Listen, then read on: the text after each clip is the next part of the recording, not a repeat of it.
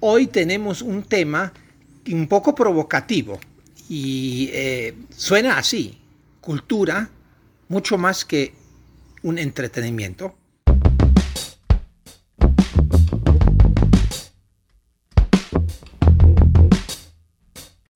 Un podcast producido por el Almanaque del Futuro.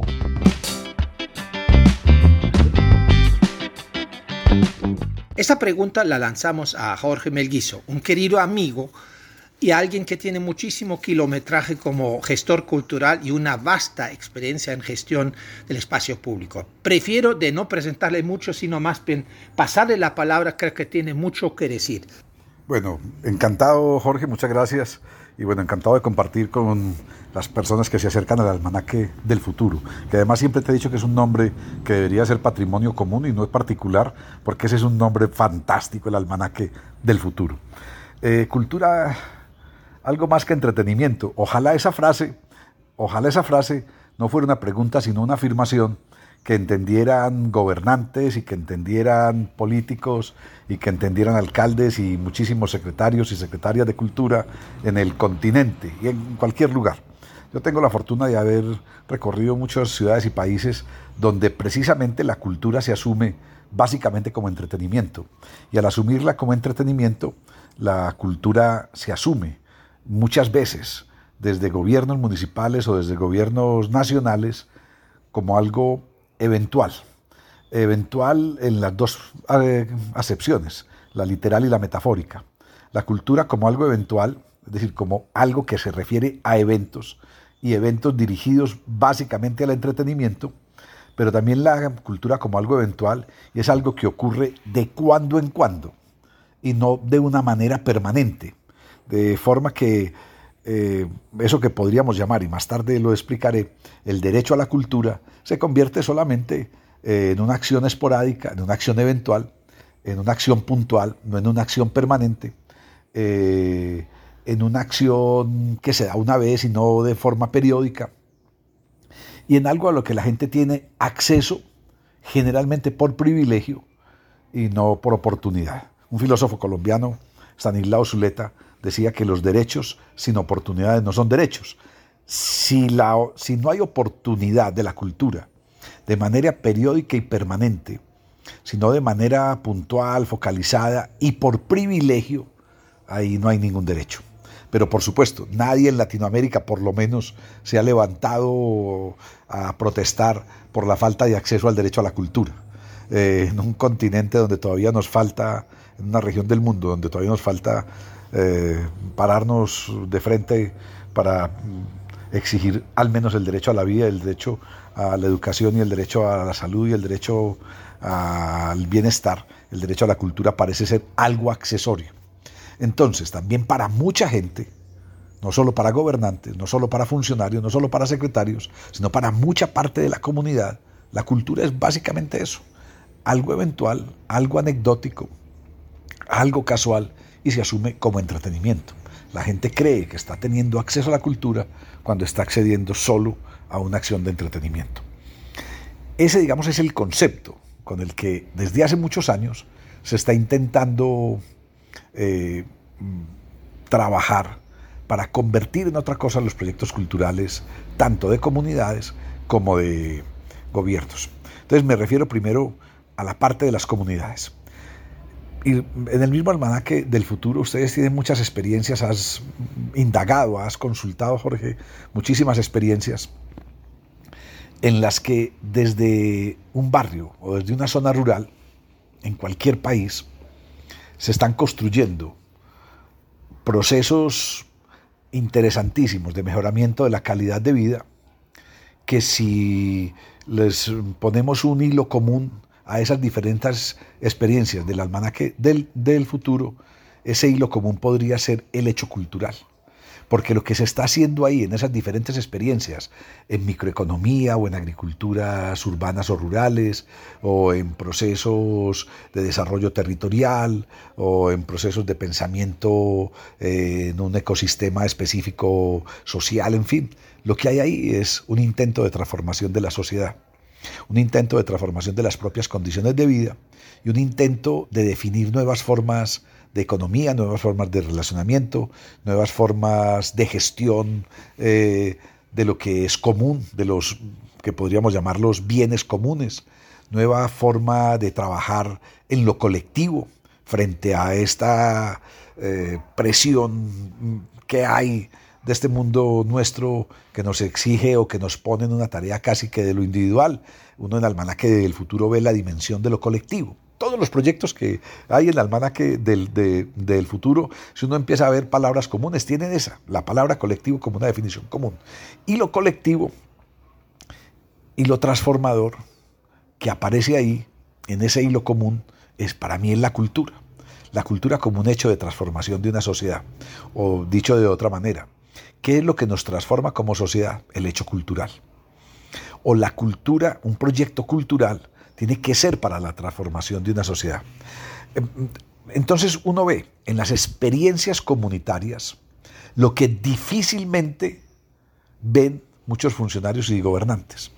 Y es que ya existe otro concepto de cultura que va más allá del, entretenimiento. Si vos vas acá, voy a poner un ejemplo específico, acá en Medellín, te vas a la Comuna 2 de Medellín, te, das a la te vas a la Corporación Cultural Nuestra Gente, que tiene 35 años.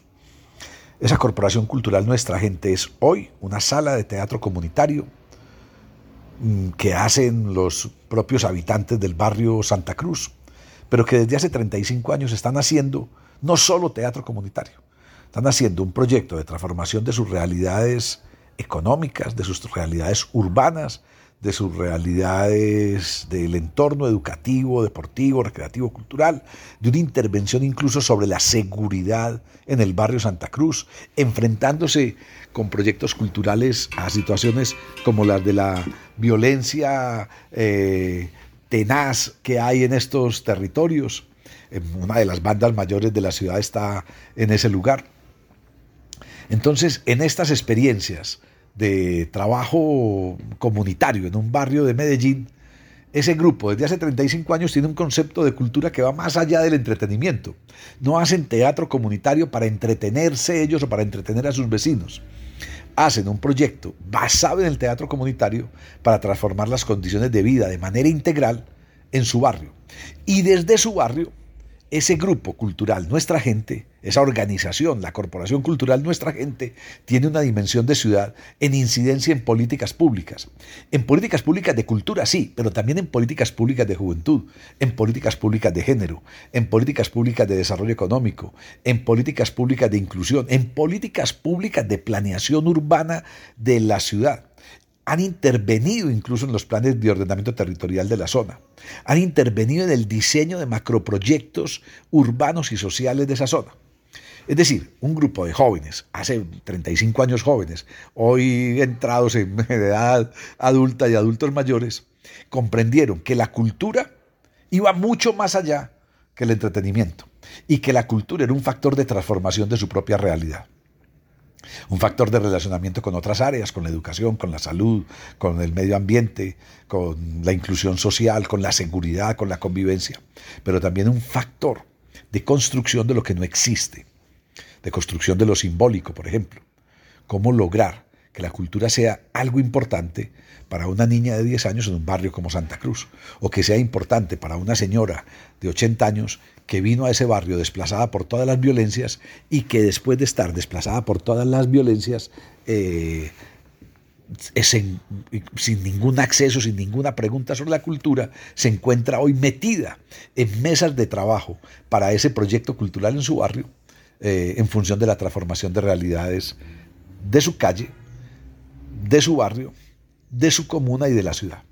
Entonces, en un caso tan específico como ese, que hay cientos y miles por Latinoamérica, todo eso que llamamos cultura viva comunitaria, puntos de cultura en Brasil, en fin, en Bolivia lo aprendí con Iván Nogales en el Alto de la Paz, o lo hace la gente de Cochabamba en Martadero, eh, Teatro Trono, en fin, todo ese tipo de experiencias eh, son las que muchísimos gobiernos no ven. Y no ven porque están pensando simplemente en la cultura como entretenimiento, en la pregunta que hacías al principio. Pero cambio el, tercio. O sea, uno, la respuesta de la cultura como entretenimiento entonces desde las comunidades. Dos, ¿Qué se puede hacer para que la cultura en una política pública, en un gobierno municipal, vaya más allá, mucho más allá de lo que se ha planteado? En el trabajo mío por Latinoamérica yo hago una reflexión. Hombre, después de buscar muchas formas de decirle a la gente cuál es la definición de un proyecto cultural, yo le propongo a la gente que piense en Latinoamérica, por nuestras dimensiones de inequidades y de violencias, en la cultura como un proyecto que nos permita apreciar la propia vida y aprender a vivir con el otro. Esas dos, dos definiciones de cultura. Cultura, lo que nos permite apreciar la propia vida, y cultura, lo que nos permite aprender a vivir con el otro. Es decir, cultura como construcción de una nueva ciudadanía. Cultura como construcción efectiva de eso que llamamos el derecho a la ciudad o el derecho al territorio cultura como proceso de participación, de una participación real, efectiva, cultura como proceso de construcción de nuevas democracias, democracias participativas y democracias deliberativas, no solo democracias representativas, cultura como construcción permanente del pensamiento crítico en una sociedad, para que no seamos áulicos, para que no caigamos en los dogmas de fe, de una religión o de partidos políticos que cada vez se parecen más a una religión. Eh, se me sale una frase en este momento y es que el que cree en las ideas del patrón, eh, el que cree, ¿cómo es? El que solo cree en un patrón de ideas, realmente lo que está haciendo es creer solo en las ideas del patrón. Eso le, salimos adelante al dogma, al dogma de fe o al religioso o al dogma de fe político eh, con un proceso cultural, de pensamiento crítico, con un proceso cultural de construcción de conversaciones. No hay nada más cultural en una sociedad, en una comunidad, que la construcción de conversaciones. Y conversaciones con los diferentes, conversaciones con el que piensa, se viste, se peina, come distinto a lo que yo como. Porque si solo me reúno con el que se peina como yo, con el que se viste como yo, con el que piensa como yo, ahí no estamos construyendo una sociedad, sino nuevamente una iglesia o un dogma. Necesitamos construir a partir de la diferencia. y, aquí retomo para, para ir cerrando, Jorge, esa pregunta que es detonadora de muchas cosas un elemento que me gusta mucho y que alguna vez en un libro que llama Contra la Indiferencia, un libro de un catalán, Josep Ramoneda, un filósofo, eh, a raíz de la crisis europea en el 2008-2009 por la caída del mercado de Lehman Brothers en Nueva York, en la crisis europea este hombre escribió un libro contra la indiferencia y él decía que la crisis europea no era una crisis eh, solo económica, y que nos habían hecho creer que era una crisis económica, que era una crisis política, que era una crisis ética y que era una crisis cultural. Y él decía, es una crisis política porque es la crisis de la democracia. ¿A qué llamamos democracia? La democracia como un hecho cultural. Y él lo decía para Europa, pero pensémoslo en Colombia, en Medellín, en Latinoamérica, en la Bolivia donde ustedes iniciaron este proyecto. ¿Qué es realmente un proceso de construcción democrática de una sociedad? De construcción democrática de un barrio, de construcción democrática de una familia. Dos, es una crisis ética, decía él, porque es la crisis de la inclusión o de la exclusión. ¿A quién incluimos y a quién excluimos de un modelo de desarrollo? Y eso es también un proceso cultural. Modelo de desarrollo es un proceso cultural. ¿Para quién y para qué está hecho un plan de desarrollo una sociedad? Y es una crisis cultural, decía Ramoneda, porque es la crisis de la indiferencia. Y él lo decía frente a la indiferencia eh, de la población europea frente a la inmigración o frente a los excluidos de muchos de los países y frente a todas las épocas de colonialismo, etcétera, etcétera, etcétera. Pero pensemos acá en las exclusiones de todo tipo, en las indiferencias de todo tipo. ¿Ante quiénes somos indiferentes? ¿Ante qué tipo de realidades hemos sido indiferentes? ¿Qué cosas somos las que no vemos? ¿Cuáles son estas diferentes ciudades que conviven en una misma ciudad? Y entonces ahí me hace pensar algo, que la cultura se puede definir también además de definirla como un proyecto de construcción de ciudadanía, además de definirla como un proyecto que nos permita la cultura para apreciar la propia vida y para aprender a vivir con el otro, la cultura tiene que definirse también como un antídoto contra la indiferencia. Y es la cultura lo que nos permite entender el otro. La cultura es lo que nos permite construir con el otro. La cultura es lo que nos permite entender que no somos individuos eh, únicos en el mundo y que estamos en función de la relación con el otro. La cultura es lo que nos permite entender que lo público es lo que construimos colectivamente, no lo que se construye para un privado. La cultura es lo que nos permite entender que los bienes comunes son lo que tenemos que promover y defender. La cultura es lo que nos permite entender que somos ciudadanos cuando estamos en función eh, de experiencias colectivas y no de experiencias privadas.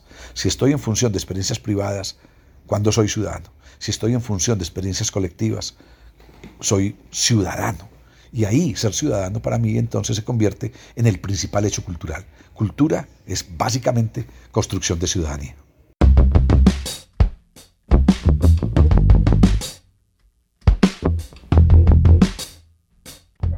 Un podcast producido por el Almanaque del Futuro.